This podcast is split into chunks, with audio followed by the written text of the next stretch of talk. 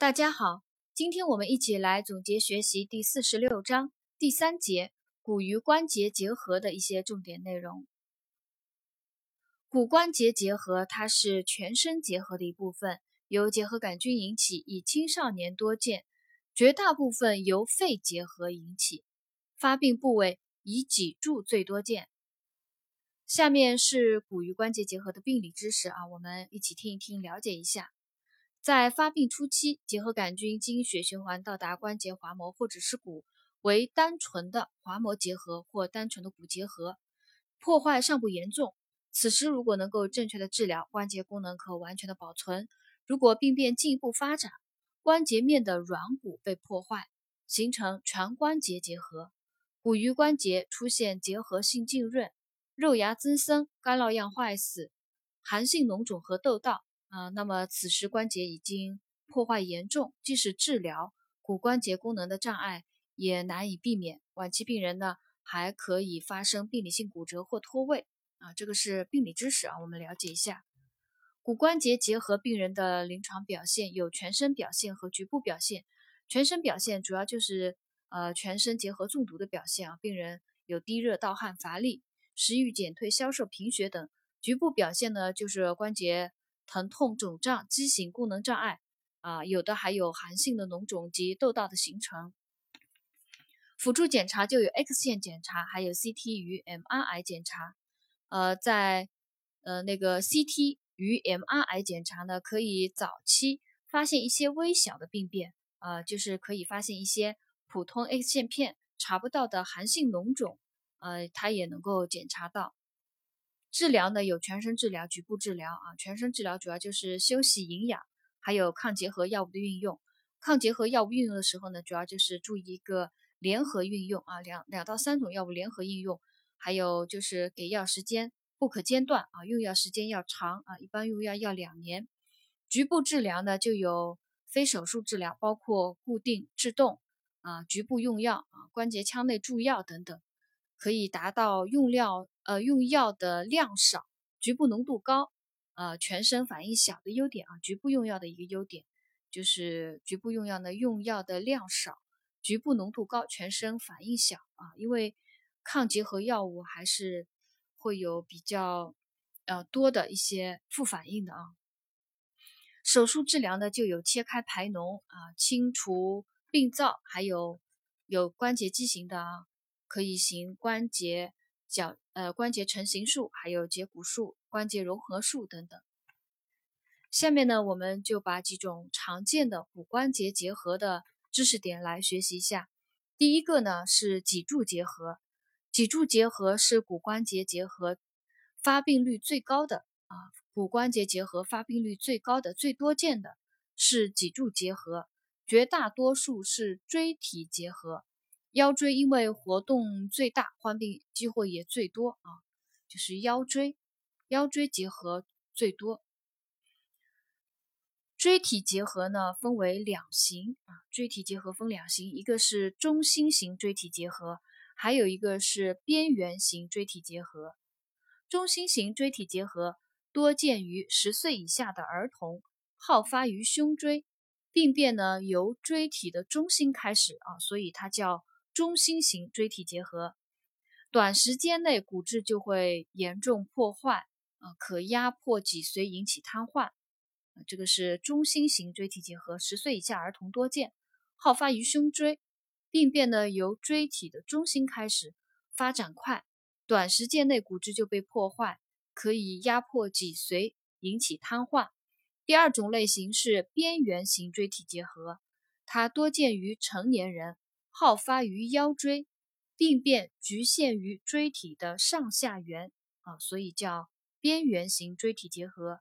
它的病变进展呢较慢啊，椎间盘破坏是本型的特征。这个边缘型椎体结合多见于成年人，好发于腰椎啊，病变局限于椎体上下缘，进展较慢，椎间盘破坏。是边缘型椎体结合的特征。脊柱结合的临床表现啊，也有全身表现，呃，也就是结合中毒的一个表现啊。刚刚有讲了低热盗汗啊，食欲缺乏消瘦等等。局部表现呢就有疼痛，还有特殊的姿势。颈椎结核的病人常以双手托腮，腰椎结核病人呢腰部僵硬，双手拄腰，头和躯体后倾，食物时呢挺腰姿势下蹲，称为食物试验阳性啊，这是那个脊柱结核病人的一个特殊特殊的姿势啊。还有呢就是畸形，畸形呢它可有就是脊柱后凸啊、侧凸啊，还有腰椎生理前凸消失啊等等，就是脊柱畸形。呃，另外还有局部表现可有寒性脓肿和窦道形成，寒性脓肿和窦道形成，比如说咽后壁脓肿啊、食管后脓肿，病人可以表现为呼吸吞咽困难啊。其他还有呃那个脓肿破溃以后呢，会出现窦道，可有分泌物流出啊，这是一个局部表现。另外还有瘫痪啊，因为脊柱结核那个。呃，有严重的并发症就瘫痪，呃，瘫痪呢，它可有四肢瘫啊，还有截瘫，啊，这个是脊柱结核的一个临床表现啊，因为不难理解，所以我们在这里就不复述了。治疗呢，也是有非手术治疗和手术治疗啊，非手术治疗呢就相同的，都是休息、营养、抗结核药物的运用啊，还有就是睡硬板床啊，制动。呃，做好固定，控制病变的发展，减轻疼痛。手术治疗呢，就有脓肿切开、引流、病灶清除、矫形手术啊。矫形手术呢，就是有脊柱畸形的啊患者呢，可以进行矫形手术。第二种常见的骨关节结核是膝关节结核，膝关节结核发病率占骨关节结核的第二位，以儿童及青少年多见。啊，第一位呢是刚刚讲的脊柱结核，第二位。是膝关节结核，以儿童及青少年多见。膝关节结核呢，起病缓慢，以炎性浸润和渗出为为主，关节积液较多，进一步发展侵犯到骨骼，形成全关节结核。至后期会出现寒性脓肿破溃以后，成为窦道，经久不愈，可发生病理性关节脱位。病变静止后呢，可成为纤维性或骨性强直。啊，这个。呃，膝关节结核它的那个临床表现呢，就全身表现、局部表现。呃，局部表现当中有一个考点啊，就是当膝部肿胀啊，由于消瘦和肌肉萎缩啊，细细的下肢加上肿胀粗大的膝关节，有鹤膝之称啊，有鹤膝之称，有这样一个考点啊，就是膝关节结合的呃患者呢。会有鹤膝之称啊，因为那个膝部肿胀，然后呢，呃，下肢纤细啊，就看上去就像呃鹤膝啊。还有呢，就是关节内有积液，浮冰试验阳性，呃，它的治疗啊，治疗呢同脊柱结核差不多的全身治疗啊，休息、营养、抗结核药物的运用，局部治疗啊，局部治疗呢有就比较多了，有关节穿刺抽液啊，注入结核药物。啊，还有手，呃，还有那个手术啊，全关节，呃，早全关节结合早期病人的话呢，还可行病灶清除术啊。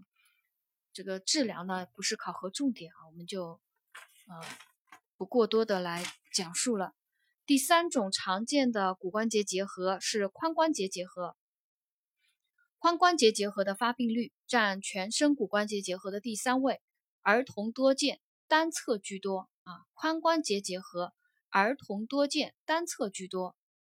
早期髋关节结核是一个单纯性的滑膜结核或单纯性的骨骨结核，以滑膜结核多见啊。如果早期进行一个合理的治疗呢，一般呃病变能够治愈啊，不留关节功能障碍的。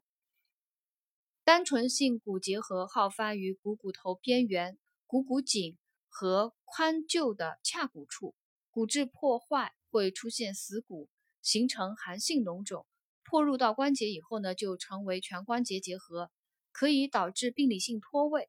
啊，脓肿还可流入到腹股沟内侧、臀部和盆腔内。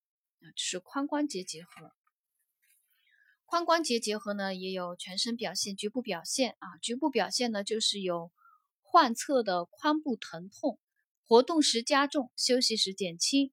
严重者呢，会有跛行啊，并且他的这个髋关节疼痛啊，会向膝部放射啊。因为患儿呢，就是叙述不清啊，容易误诊啊。呃，另外，在髋关节结核的病人有两个试验会呈阳性反应。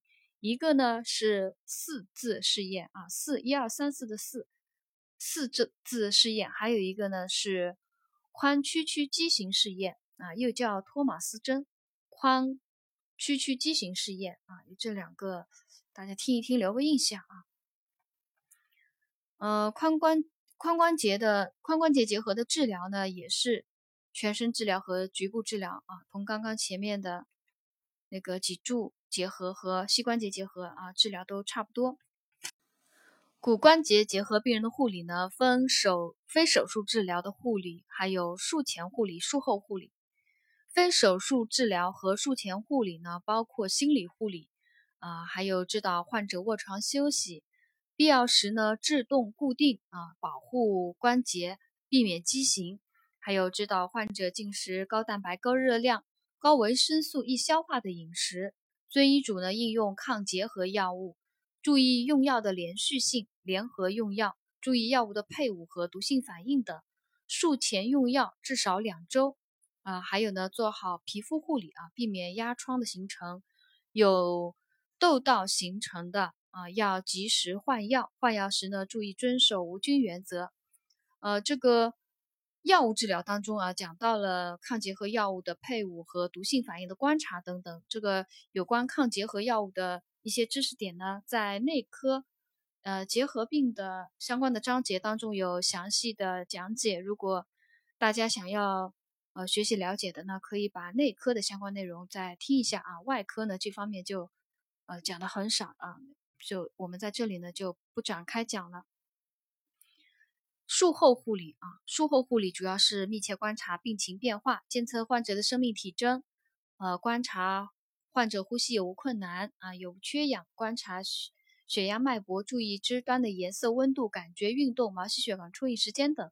啊，术后继续用药，最少三到六个月，还要观察术后有无并发症的发生。骨关节病人术后，骨关节结核病人啊，术后的并发症有第一个截瘫。第二个肺部感染，第三个压疮，第四个关节僵硬，第五个气胸，第六个石膏综合症。呃，截瘫的病人的呃护理呢，啊，就是一些常规的截瘫护理呢，其实也是比较简单的啊，主要讲了一个搬动的时候啊，搬动翻身的时候要保持身体动作一致，特别是有颈椎。颈椎有结合，颈椎颈椎结合病人呢，要有专翻身的时候有专人牵引保护。肺部感染呢，就是术前禁烟啊，治疗呼吸道感染，术后鼓励深呼吸、咳嗽，有效盘抬、温滑吸入、翻身拍背，应用抗生素。压疮呢也简单不讲啊，关节僵硬呢，就是做好一个功能锻炼啊，主动被动的一个功能锻炼啊，还必要时呢进行一些啊理疗啊，配合理疗等。气胸并发症是胸椎结合手术可引起气胸啊，应该术后密切观察病人有无呼吸困难、缺氧、发干。气胸者呢，可给吸氧，必要时呢，胸腔闭式引流。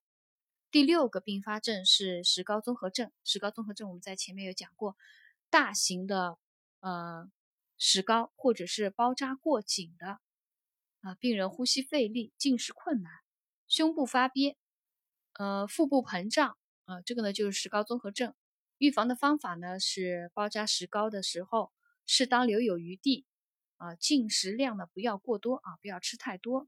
上腹部开窗等等啊，可以预防石膏综合症。